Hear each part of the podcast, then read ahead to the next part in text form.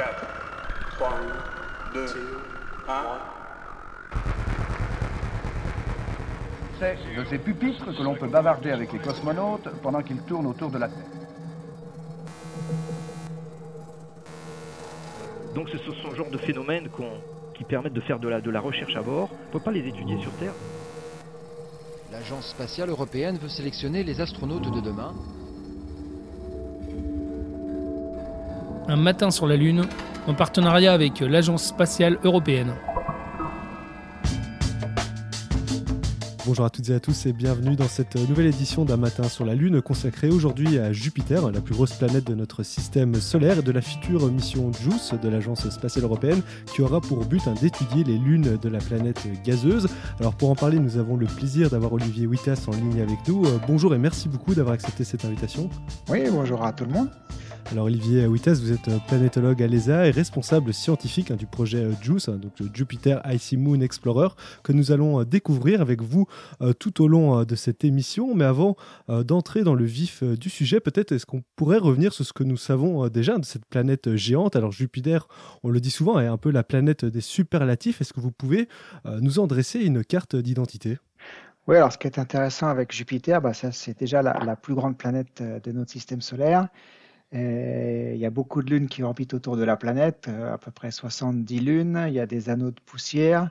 Dans les lunes, il y en a quatre grosses qu'on appelle les satellites de Galilée qui sont très intéressantes, dont on reparlera dans, dans la suite. Donc avec toute cette lune et cette euh, planète géante, en fait, c'est un, mini système solaire. Et donc ça permet de, bah, de comprendre la formation du système solaire, de- d'essayer de, comprendre mieux aussi les exoplanètes qui ressemblent pour certaines à Jupiter. Et donc en fait, c'est une planète extrêmement intéressante. Quand on fait de la, planétologie ou voilà, des sciences planétaires, en fait, Jupiter et toutes ces lunes, c'est un- une cible de choix parce qu'on touche à tous les domaines, que ce soit les lunes, l'intérieur des lunes, la surface, l'atmosphère, euh, l'atmosphère de Jupiter, la, magnétosphère de Jupiter avec le, le champ magnétique qui tourne, qui tourne très vite, euh, le lien ténu entre le Jupiter et les lunes, que ce soit de manière euh, magnétique ou de manière gravitationnelle. Donc il y a vraiment plein de choses à étudier, c'est vraiment une cible de choix et notamment pour nous, pour la mission JUICE. Et justement, on peut aussi entendre souvent que Jupiter est la première planète de notre système solaire à s'être formée. Est-ce que c'est le cas? Et aussi, qu'est-ce que peut nous apprendre euh, l'histoire de la formation euh, du système de Jupiter, euh, qu'on appelle le système jovien, sur la formation euh, des autres planètes? En fait, bon, c'est très difficile de savoir ce qui s'est passé au, début du système solaire. Euh, mais c'est vrai que euh, l'étude de Jupiter peut nous permettre d'en apprendre plus, que c'est la plus grosse planète, donc on pense que c'est ce qui a tracté le plus de masse euh, avec le disque primordial qui tournait autour de notre Soleil. On pense quand même que les, que, les, que les planètes se sont formées à peu près au même moment, mais dans quelle séquence, ce n'est pas très clair. Et ensuite, dans quelle évolution? On sait qu'on a appris ça il y a quelques années, que les planètes migrent, c'est-à-dire que quand elles sont formées euh, à l'endroit où elles se sont formées, et bien ensuite, elles bougent. Euh, elles peuvent faire des allers-retours dans le système solaire et ça a des grosses répercussions sur l'évolution et la formation d'autres planètes, comme les planètes terrestres notamment. Euh, donc voilà, donc c'est pour ça que Jupiter c'est une cible de choix. Maintenant pour la mission JUICE, on ne va pas forcément s'intéresser à l'origine de Jupiter. En fait, euh, c'est la mission Juno de la NASA qui s'occupe principalement de cette question épineuse. Nous, on va plus se focaliser sur les euh, lunes de Jupiter qui renferment un, secret assez intéressant qui sont la présence d'eau liquide à l'intérieur des lunes. Et nous reviendrons évidemment sur cette euh, future euh, mission euh, JUICE hein, de l'ESA. Peut-être un, dernier mot aussi. hein, cette mission JUICE, elle, elle s'inscrit hein, dans ces missions d'observation de Jupiter, comme Juno, vous l'avez mentionné, Galiléo. Peut-être à, partir de quand on s'est intéressé de près à cette planète? C'est aussi une des premières que l'homme aurait observées. Hein. Ah bah Jupiter, en fait, il y a, une, longue histoire. Bah, dans l'Antiquité, c'était une des planètes qu'on pouvait voir. Et ensuite, euh, le, grand bond a été quand Galilée a pointé son, télescope vers, euh, vers les planètes et quand il a, vu pour la première fois les lunes de Galilée. C'est là qu'il s'est rendu compte que bah, comment marche le système solaire, que les lunes tournent autour d'une autre planète et donc que les planètes tournent autour du Soleil. Donc ça a été un bond, un bond fantastique. Donc je dirais que la, science euh, moderne, entre guillemets, a démarré en 1600. Mais le, euh, le deuxième grand bond a été avec les, les sondes américaines, tous les survols qu'il y a eu euh, dans les années 70-80. et ensuite la mission Galileo dans les années 95-2003, qui ont fait vraiment un grand bond dans la, connaissance de cette planète. Et, depuis 2016, Juno avec un focus sur, euh, sur Jupiter. Et on parle souvent euh, de Jupiter comme d'une étoile ratée. Est-ce que vous pouvez peut-être nous expliquer euh, pourquoi? Bon, en fait, c'est comme ça a attracté la, plus grande masse du disque pour former les planètes. Euh, donc ça fait la plus grosse planète du système solaire, principalement avec de, l'hydrogène, de l'hélium. Et donc en fait, c'est que c'est très proche de la composition du Soleil, sauf qu'il n'y avait pas assez de masse pour allumer les réactions thermonucléaires qui, euh, produisent en fait les réactions de fusion et qui font le. Bah, euh, c'est comme ça que le Soleil euh, que le Soleil fonctionne. Donc en fait, c'est pour ça qu'on dit des fois que, Jupiter c'est une étoile avortée parce qu'il y a une même composition, mais il n'y a pas assez de masse pour devenir un Soleil. Alors Jupiter, euh, vous l'avez dit, c'est une euh, planète euh, géante. Elle est aussi souvent caractérisée par cet énorme anticyclone hein, qu'on peut observer. C'est cette tache rouge hein, qui a une taille assez extraordinaire dans l'atmosphère de Jupiter. Peut-être que c'est on de, de sa dynamique, de ce qui s'en cache en dessous, il aurait aussi tendance à réduire de taille. Est-ce qu'on sait pourquoi? Non, ça c'est une information qui, qui a été identifiée il y a, quelques années en fait. Euh, c'est assez récent parce que, euh, en fait, on peut faire ce genre d'observation quand on a plusieurs missions et plusieurs observations avec des, télescopes, par exemple. Et quand on ajoute bout à bout euh, toutes ces observations, par exemple sur une vingtaine ou une trentaine d'années, ce qu'on peut faire actuellement, eh ben les scientifiques se sont rendus compte que la taille de, cette bah, de, cette tâche géante diminuait avec le temps. Et donc voilà, c'est assez, assez, dire, c'est assez surprenant on ne connaît pas vraiment la raison. Euh, ce que j'ai dit parfois pendant des, euh, euh, des présentations, c'est que j'espère que quand Juice arrivera, il y aura encore la tâche, parce que si elle diminue jusqu'à ne plus exister, ce sera un petit peu dommage, mais en fait, bon, on n'en est pas encore là. Mais c'est vrai que ce sera quelque chose qu'on regardera avec Juice, et ça peut nous donner des informations intéressantes sur les, bah, sur les systèmes nuageux de, Jupiter, qui peuvent aussi appliquer à d'autres planètes, et aussi à la Terre. Donc voilà, c'est intéressant de, voir que, que l'atmosphère évolue. C'est aussi une, information, je dirais, euh, applicable à d'autres euh, informations, c'est-à-dire que tout évolue. Euh, quand on regarde les planètes telles qu'elles sont actuellement, c'est l'image qu'on en a maintenant. Mais il y a plusieurs milliards d'années, 1, 2, 3, 4, jusqu'à la formation du système solaire, les, les planètes n'avaient pas la même, les mêmes informations. elles étaient différentes. Le, système solaire évolue et ça, c'est une information qui a été découverte il y a quelques dizaines d'années. Alors une autre énigme aussi euh, euh, euh, ont posé pardon, les, dernières missions, c'est que la planète rayonne plus que ce qu'elle ne reçoit de Soleil. Est-ce que ça reste encore aujourd'hui une énigme que les prochaines missions comme JUICE doivent lever? Alors ça, effectivement, c'est euh, et c'est pas seulement Jupiter, mais aussi des, problèmes, ce qu'on appelle les problèmes thermiques qui sont aussi euh, non résolus pour, euh, pour notamment Uranus et Neptune. Euh, mais récemment, donc, les, gens, les, scientifiques essaient de comprendre ça avec des, avec des nouvelles observations et avec des modèles. Et récemment, j'ai vu passer dans des, journaux scientifiques des, des articles qui, les gens pensent peut-être avoir trouvé un début de solution. Donc là, il faudra peut-être attendre encore quelques années. Vous savez, quand on a une découverte, il faut, la digérer, il faut la comprendre, il faut la discuter. Euh, donc je pense que cette question de rayonnement qui, euh, n'est pas compris euh, devrait trouver une solution assez rapidement. Et si par exemple on en comprend mieux la cause dans les prochaines années, quand on aura Juice autour de Jupiter d'ici une dizaine d'années, ben, on pourra confirmer avec nos, données est-ce qu'on a bien compris le problème. Alors vous l'avez mentionné, hein, l'émission de JUICE a pour mission principale d'étudier les lunes glacées euh, de Jupiter, mais elle va tout de même euh, euh, survoler Jupiter pendant deux ans. Alors les missions précédentes n'ont pu étudier finalement qu'en surface hein, de l'atmosphère de Jupiter. Qu'en est-il de JUICE? Jusqu'où elle pourra voir? Alors on peut rappeler, hein, Jupiter c'est bien une planète gazeuse, il n'y a pas vraiment de, surface à proprement parler. Oui, c'est une planète gazeuse. Donc, JUICE devrait aller euh, euh, principalement en dessous de la couche nuageuse. Donc, euh, on devrait voir dans, le grand anticyclone la grande tache rouge. Un petit peu en dessous, parce qu'on a, on a un instrument qui, qui va regarder dans des, longueurs d'onde assez spéciales.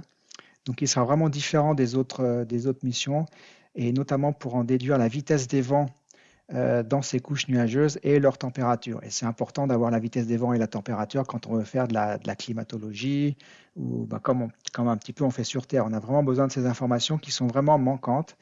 Et là, JUICE, pour le coup, va vraiment euh, apporter quelque chose de, nouveau pour ce qui concerne la, dynamique des nuages et la dynamique de l'atmosphère en général. évidemment, une autre question, c'est euh, la question de son noyau et de son champ magnétique. Qu'est-ce qu'on en sait jusqu'ici? Ah bah, Le champ magnétique, donc là, il, est, relativement bien connu. Disons qu'il y, a des mesures. Euh, au moins, il y a plein de mesures. Relativement bien connu, c'est encore un bien grand mot, parce que plus on fait de mesures et plus les, les modèles euh, évoluent. Et donc, on n'a pas, encore euh, une cartographie complète du champ magnétique parce que ça, varie avec, le temps. Donc, bon, on, connaît la, vitesse de rotation, son intensité. Euh, mais ce qui est plus important avec le champ magnétique, en fait, c'est l'effet du champ magnétique dans le système de Jupiter. C'est surtout ça qu'on va étudier avec, euh, JUICE, en fait. Pour ce qui concerne le noyau de, Jupiter, là, c'est plutôt les, résultats de la mission Juno qu'il faudra regarder qui sont encore en cours, euh, bah, de mesure, parce que la mission Juno marche encore actuellement pour, plusieurs années. Et là, on verra ce qu'elle qu donne à la fin de, de, sa mission. Mais nous, encore une fois, avec, avec JUICE, on ne va pas s'intéresser à l'intérieur de Jupiter, parce qu'on va, peut-être vous aurez une question là-dessus, mais nous, on va essayer de se mettre un petit peu plus loin que de Jupiter, parce qu'il y a des choses dangereuses, notamment la, la ceinture de radiation et euh, on ne veut pas abîmer notre satellite. Donc on va essayer de ne pas trop s'approcher trop près de Jupiter. Ça veut dire qu'il y, y, a de la science de Jupiter qu'on ne pourra pas faire, notamment pour, pour ce qui concerne euh, l'intérieur euh, profond, le noyau et l'intérieur du champ magnétique. Ouais, effectivement, c'est des questions. On sait que les alentours de Jupiter sont considérés comme hostiles hein, pour les instruments. Voilà. Il y a notamment cette fameuse ceinture de radiation dont, dont, vous parlez qui pose des challenges pour les satellites orbitaux. Est-ce que vous pouvez peut-être nous en dire un peu plus à ce sujet justement? Oui, bah donc, sur euh, euh, une, caractéristique intéressante de Jupiter, c'est qu'il y a un champ magnétique très intense qui tourne très vite. Et il y a des lunes, notamment une lune qui s'appelle Io, qui, euh, envoie dans le, système des, particules à cause de son volcanisme actif.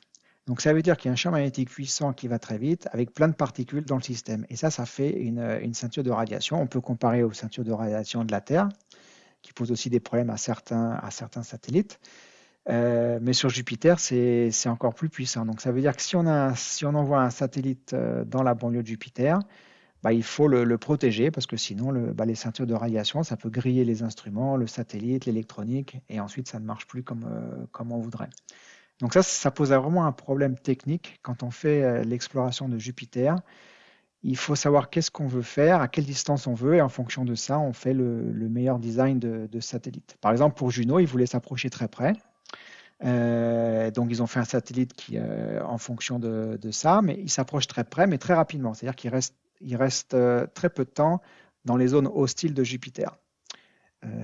Nous, on va, essayer d'étudier plutôt les, lunes de Jupiter. Donc on va se mettre dans le plan de l'équateur de Jupiter et on va essayer de se mettre à distance raisonnable pour éviter les ceintures de radiation et en même temps, nous, on, regard, on regardera les lunes. Donc on va éviter Io, qui est trop proche de Jupiter.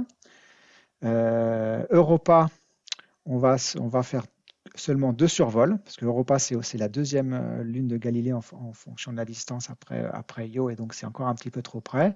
Ensuite, on a Ganymède et Callisto, donc les, conditions pour ces deux lunes sont, euh, beaucoup mieux, et on va, se focaliser surtout sur ces deux lunes et surtout sur, sur Ganymède.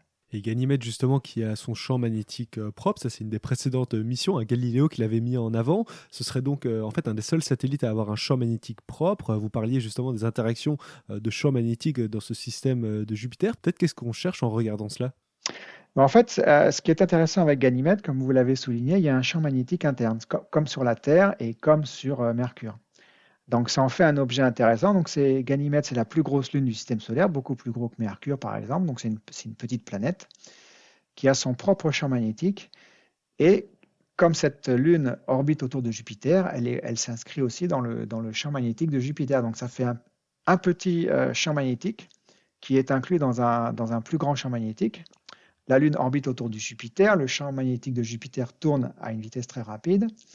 Et donc tout ça, bah, ça, fait, euh, ça fait ce qu'on appelle en physique, on appelle ça des, interactions euh, qui sont intéressantes à analyser pour savoir qu'est-ce qui se passe. Et notamment, euh, ces interactions magnétiques changent complètement le bombardement de particules énergétiques. Tout ce qui est qu'on appelle électrons, protons, c'est des particules énergétiques chargées qui forment les ceintures de radiation et qui suivent les lignes de champ magnétique. Et comme les lignes de champ magnétique bougent tout le temps, bah, il, faut, il faut comprendre comment ça se passe. Et l'impact des particules sur, les lunes, c'est intéressant à, étudier puisque c'est euh, on, peut voir l'effet de ces impacts sur la surface. Quels sont les effets de, ces radiations sur l'habitabilité de la Lune? Est-ce que c'est, par exemple, si on cherche, euh, est-ce qu'il peut y avoir de la vie sur ces lunes Quel est l'impact des radiations? Sur Terre, on est bien content d'avoir notre champ magnétique qui nous protège des radiations du Soleil. Euh, voilà, juste pour, juste pour donner quelques, quelques idées de, de sciences qu'on fait en étudiant tout, euh, toutes ces choses complexes. Et c'est assez unique hein, pour un satellite d'avoir un champ magnétique propre, et d'ailleurs, c'est ce qui euh, pousse à poser cette question également d'habitabilité. hein. Bah, ce sera une chose à étudier, parce qu'en fait, ce qu'on veut, ce qu'on peut comprendre, c'est est-ce que autour de Jupiter, dans les lunes de Galilée, donc ça peut être Ganymède, mais c'est aussi Europe et la troisième lune qui nous intéresse, qui s'appelle Callisto, est-ce que dans ces trois lunes, à l'intérieur de ces trois lunes, il peut y avoir des endroits qui pourraient abriter la vie? Et donc, on appelle ça la question d'habitabilité, c'est-à-dire qu'est-ce que ces lunes sont habitables? Euh, donc pour, pour, pour comprendre, pour, pour essayer d'en savoir plus sur les conditions de, de- qui sont intéressantes pour la vie, bah, il faut qu'il y ait bien sûr une source d'énergie, il faut qu'il y ait euh, de l'eau liquide, c'est toujours intéressant, et il y a de l'eau liquide à l'intérieur de ces lunes. C'est pour ça la raison principale pour laquelle on envoie la mission JUICE. Le fait qu'il y ait un champ magnétique, est-ce que ça a un impact sur l'habitabilité de la Lune? C'est quelque chose qu'il faut qu'on comprenne. Euh, la distance à la planète géante de Jupiter, est-ce que ça a un impact? La composition des lunes, on sait que euh, Ganymède, c'est plus une lune glacée, donc principalement de la glace euh, et un peu de corps solide à l'intérieur qui génère le champ magnétique. Dans le cadre d'Europe, il y, a, de la roche et de la glace avec de la roche en proportion plus importante. Est-ce que la composition de ces lunes a un impact sur la question d'habitabilité? Et euh, ensuite, combien il y a d'eau liquide à l'intérieur de ces lunes? Si on, parle d'océans d'eau liquide qui pourraient faire euh, quelques dizaines de kilomètres d'épaisseur, euh, voire quelques centaines de kilomètres d'épaisseur. Donc ça veut dire plus d'océans liquides que sur notre propre Terre. Quelle est la composition de ces liquides? Est-ce que c'est de l'eau salée? Est-ce qu'il y a des poussières? Donc vous voyez qu'il y a vraiment plein de choses à, étudier avec la mission JUICE.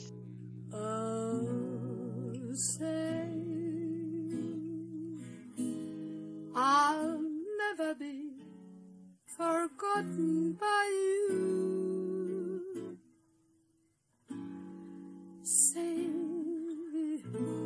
if you love me, dear.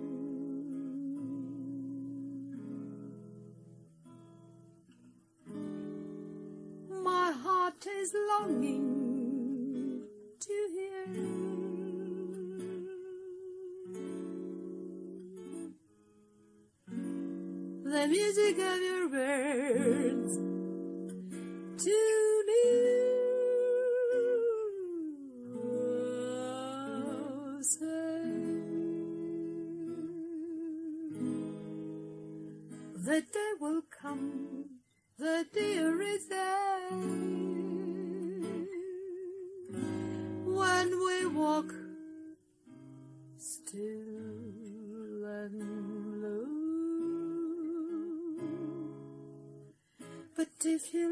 you love somebody else, oh, never hide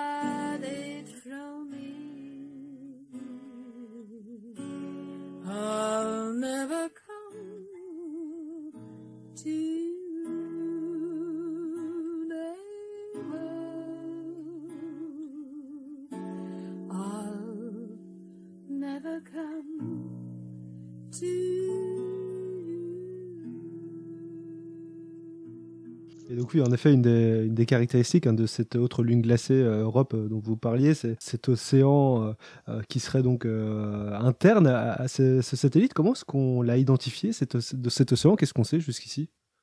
Alors là où c'est compliqué, c'est que c'est un océan qu'on ne voit pas parce qu'il est à l'intérieur des lunes. Il est à quelques dizaines de kilomètres sous la surface. Donc toute la difficulté, c'est d'avoir compris qu'il était là. Et en fait, dans le cas d'Europe, euh, où la mission Galileo a, fait beaucoup de survols à la fin des années euh, 1990, euh, ils ont pris beaucoup de photos, ils ont pris beaucoup de données et ils ont, réussi à avoir des données complémentaires euh, qui ont dit que là, il y a sûrement de l'eau liquide. Une des données, c'était l'étude de la surface, de la glace à la surface. Ils ont vu que, vu la forme des glaces, vu ce qu'ils voient au niveau, au niveau géologie, euh, ils pensaient que la glace euh, flotte sur un océan liquide. Donc ça, c'était une première, euh, information. La deuxième information, c'est avec le champ magnétique.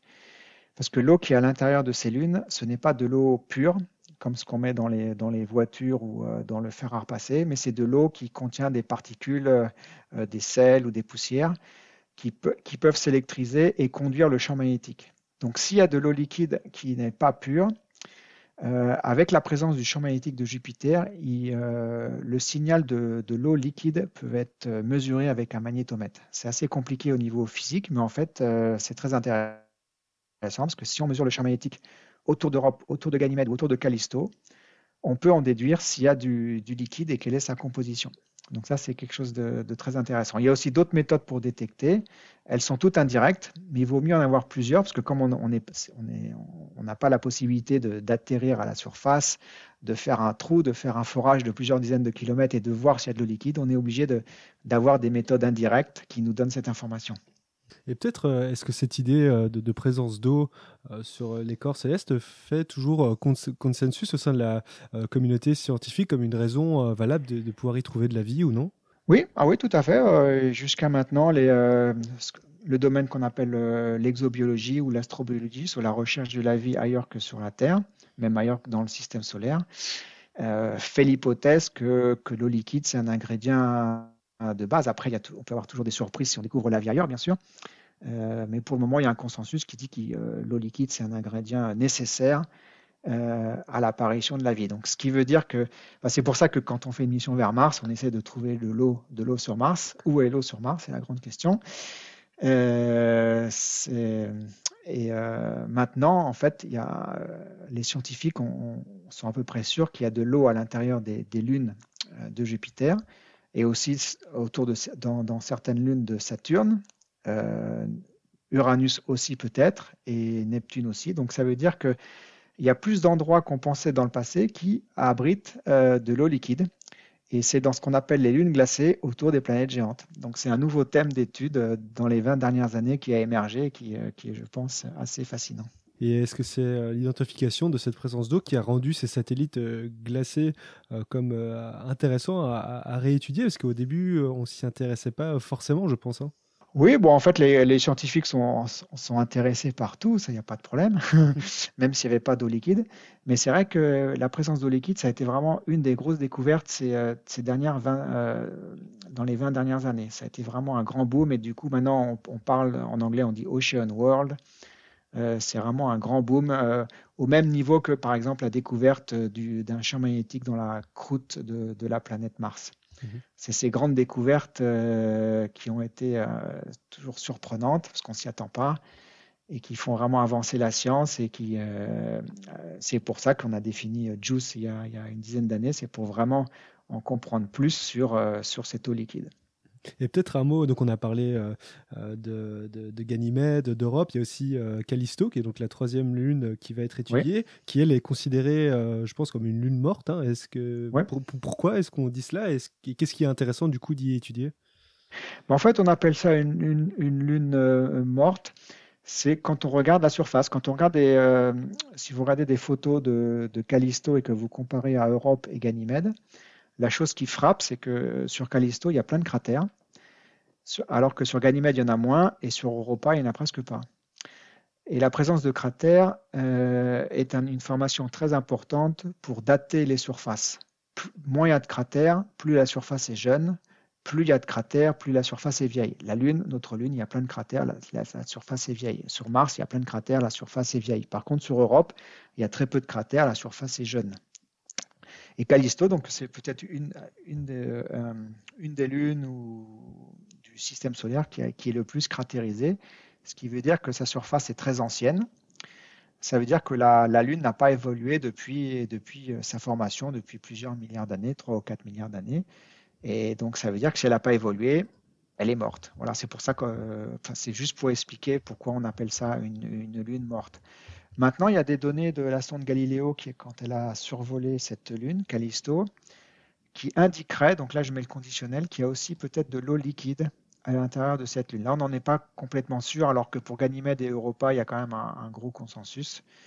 Donc Callisto, c'est un petit peu une énigme. C'est une lune qui apparaît morte euh, d'après les images de sa surface, mais qui pourrait aussi abriter un, un océan d'eau liquide. Donc, euh, qu'est-ce qu'on fait avec Callisto? On va essayer de comparer avec, euh, avec euh, Ganymède et Europe. Callisto est beaucoup plus loin de, Jupiter que les deux autres, donc elle, subit moins l'attraction de Jupiter. C'est aussi pour ça qu'elle évolue, qu'elle évolue plus. Euh, il y a moins d'effets gravitationnels dus aux marées, par exemple. Euh, Il y a aussi moins d'effets de- des radiations parce qu'elle est plus loin de, Jupiter que, les, que les autres. Donc voilà, donc Callisto, en fait, ça va être très intéressant d'étudier. Et même si c'est considéré comme une lune morte, euh, je ne serais pas surpris qu'elle nous donne son lot de, de surprises et que ce soit très intéressant à étudier. Et peut-être euh, un mot, si vous le voulez bien, sur euh, bah, concrètement cette sonde spatiale dont sera dotée la mission JUICE. Peut-être euh, quels sont les différents instruments euh, dont, elle, dont elle disposera? Alors en fait, on a 10 instruments à bord. Parce que quand on envoie une mission vers Jupiter, c'est pas c'est pas tous les ans. Donc quand on en envoie une, on met on met le paquet, si je peux m'exprimer ainsi. Donc euh, on aura quatre instruments, euh, des caméras euh, qui couvrent le domaine visible, infrarouge, ultraviolet et une, longueur d'onde spéciale dans le radio pour, étudier Jupiter. Donc voilà, il y a quatre instruments qui vont, prendre des, images et ce qu'on appelle des spectres dans différentes longueurs d'onde. Ensuite, on a quatre instruments plus géophysiques. Euh, on a une expérience de radioscience qui va, qui va utiliser le système de communication du satellite pour, euh, pour calculer l'orbite très précisément et faire des mesures du, champ de gravité des lunes. On a un radar qui va pénétrer la glace sur plusieurs kilomètres pour essayer de, bah, voir la structure de la glace euh, sur une dizaine de kilomètres et peut-être voir des poches d'eau. On a un laser altimètre euh, qui va étudier la topographie des, lunes et s'il si si y a des effets de marée qui font que la surface bouge en fonction du, temps passé autour de l'orbite de, Jupiter pour voir les effets de marée. On a une expérience qui va, utiliser des radiotélescopes pour capter le signal de, la sonde et euh, pour essayer de comprendre mieux les, les positions des lunes euh, dans le système de Jupiter. C'est ce qu'on a fait les éphémérides. Et ensuite, on a trois instruments euh, plutôt plasma pour étudier les, champs magnétiques et les particules énergétiques et les ondes euh, dans, l'environnement de Jupiter. Donc, vous voyez, il y a un petit peu de tout. Euh, et tous les instruments sont complémentaires pour vraiment étudier tous les aspects de, Jupiter, que ce soit l'intérieur des lunes, la surface, l'atmosphère, l'atmosphère de Jupiter, la magnétosphère, toutes les autres petites lunes ou Io qu'on va, prendre des images de, loin, la poussière. Et voilà, pour ça, il faut une dizaine d'instruments et voilà ce qu'on a à bord. Une vaste mission. Une dernière question, si vous le voulez bien, Olivier Vitesse. Euh, peut-être vous, euh, qu'est-ce que vous euh, attendez, peut-être avec impatience ou en tout cas avec beaucoup de curiosité de cette mission JUICE? Oh, bah, Déjà, j'attends des surprises parce que c'est toujours intéressant d'avoir de, de, faire des découvertes qu'on n'a qu'on n'a pas prévues. Et ensuite, la grande question, c'est l'eau liquide à l'intérieur de, de Ganymède, je pense, pour nous. Est-ce que, et où est cette eau liquide? Combien il y en a? Quelle est sa composition? Et est-ce que la Lune peut, peut, être habitable? Ça, ce sera une des grandes questions. Et euh, essayer de comprendre mieux euh, les endroits où la vie pourrait apparaître, même si ce n'est pas dans Ganymède ou, ou, dans Callisto, mais on, peut après euh, utiliser ces informations pour mieux comprendre d'autres mondes comme Europe ou les, des lunes dans d'autres systèmes solaires. Euh, donc voilà, c'est plutôt toutes ces questions euh, qui m'intéressent mais je, serai aussi, je suis aussi intéressé par ce qui va, ce qui va être surprenant. Olivier Wittes, encore un très grand merci d'avoir été avec nous et de nous avoir répondu. Bah, merci à vous et puis euh, tenez-vous au courant de la mission. On lance l'année prochaine, donc c'est excitant. bah, on a hâte de découvrir ça avec vous. Alors vous pourrez retrouver ce podcast sur radio.be ou radio.fr. Encore merci.